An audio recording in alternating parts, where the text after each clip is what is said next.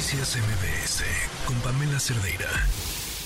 Que no se nos olvide Acapulco.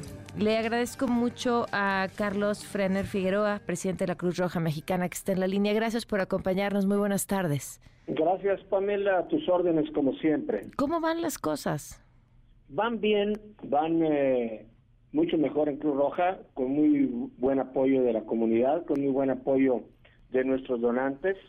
Eh, seguimos enviando ayuda humanitaria cotidianamente a Acapulco, a Coyuca de Benítez y a todas las eh, áreas eh, afectadas.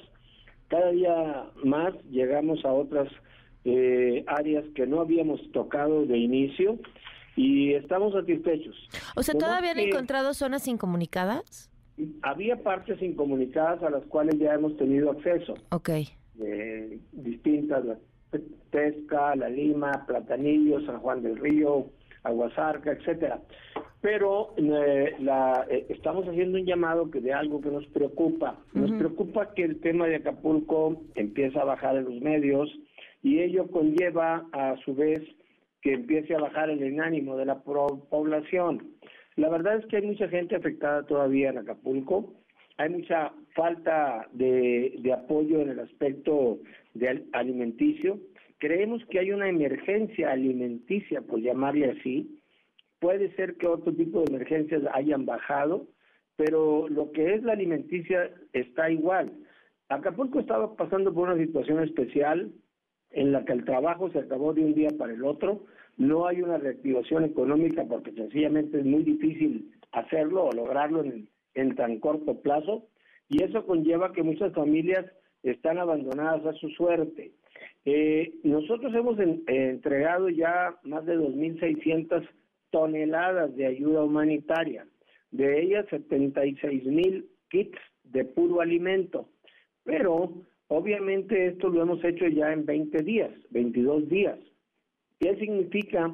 Que pues de las 2.600 toneladas, yo creo que más de 1.300 ya se consumieron, porque son... Eh, despensas que duran eh, de 5 a 7 días para 5 personas.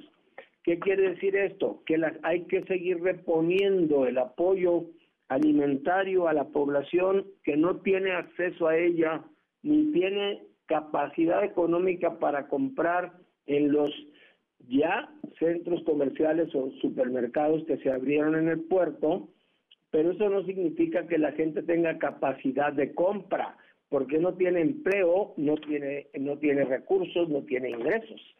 Entonces eh, vemos con temor que el tema Acapulco empieza a pasar de moda y nosotros en Cruz Roja requerimos seguir apoyando a muchísimos miles de personas que están en una posición muy vulnerable, Pamela. Emergencia ven eh, todavía latente que requiera atenderse? Puede ser que sea alguno, algo de emergencia sanitaria. Nosotros tenemos ya ahorita en el puerto, en, una semana de estar trabajando ya con, las, con, con los sectores médicos que instalamos, más de 7.600 atenciones médicas directas.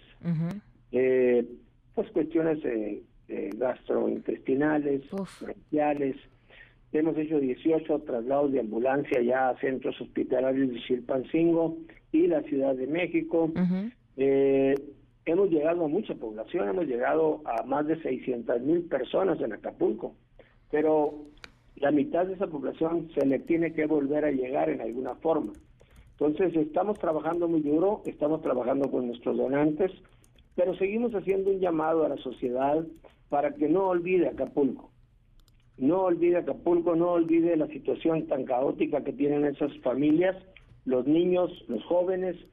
Eh, no obstante el apoyo que Cruz Roja les está dando, eh, tanto en kits de alimentos, de higiene, de limpieza, 8.800 kits de bebé exclusivamente que hemos enviado, 411 toneladas de agua que hemos remitido. Todo eso se consume, Pamela, se consume y necesitamos en alguna forma seguir acopiando a Acapulco. Pues y sí. a Toyuca de Benítez, obviamente, ¿no? ¿Siguen abiertos los mismos centros de copio? Siguen abiertos los centros de copio. Algunos en el país puede ser que ya empiecen a cerrar porque ya cumplieron su cometido.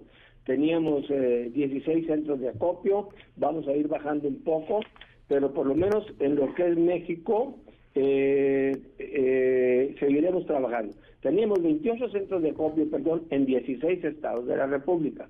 Algunos de ellos van a ir van a ir cerrando, pero nosotros seguiremos trabajando duro aquí en la Ciudad de México y es el llamado que le hacemos para que tanto aquí como los que están en el Estado de México principalmente, Morelos, Hidalgo, Puebla, Tlaxcala, eh, Querétaro, que son cercanos a esta área, pudieran estar eh, apoyando a esa comunidad.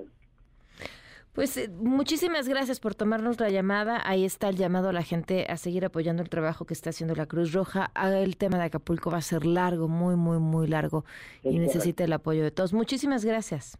Gracias, Pamela, a ti por tu tiempo y por tu audiencia. Perdón, eh, perdón Carlos, una última pregunta. Eh, ¿Te hacen sentido las cifras de personas fallecidas que da el gobierno federal? La desconozco. Mm, la desconozco pues son menos de 50. Menos de 50. Ah, bueno, la inicial, la inicial. Bueno, yo estuve en Canacapulco, nunca había visto una destrucción de ese tamaño. Eh, realmente es admirable que haya habido tan pocos fallecimientos, aunque un fallecimiento es muy importante y muy doloroso, que, que sean 48, pues significa que el huracán fue catastrófico, más no mortífero. Entonces, eh, pues si ellos tienen ese conteo, creo yo que hay alguna razón fundamentada para sostenerlo, ¿no? Bueno, muchas gracias. A ti, Pamela, hasta luego. Buenas tardes. Noticias MBS con Pamela Cerdeira.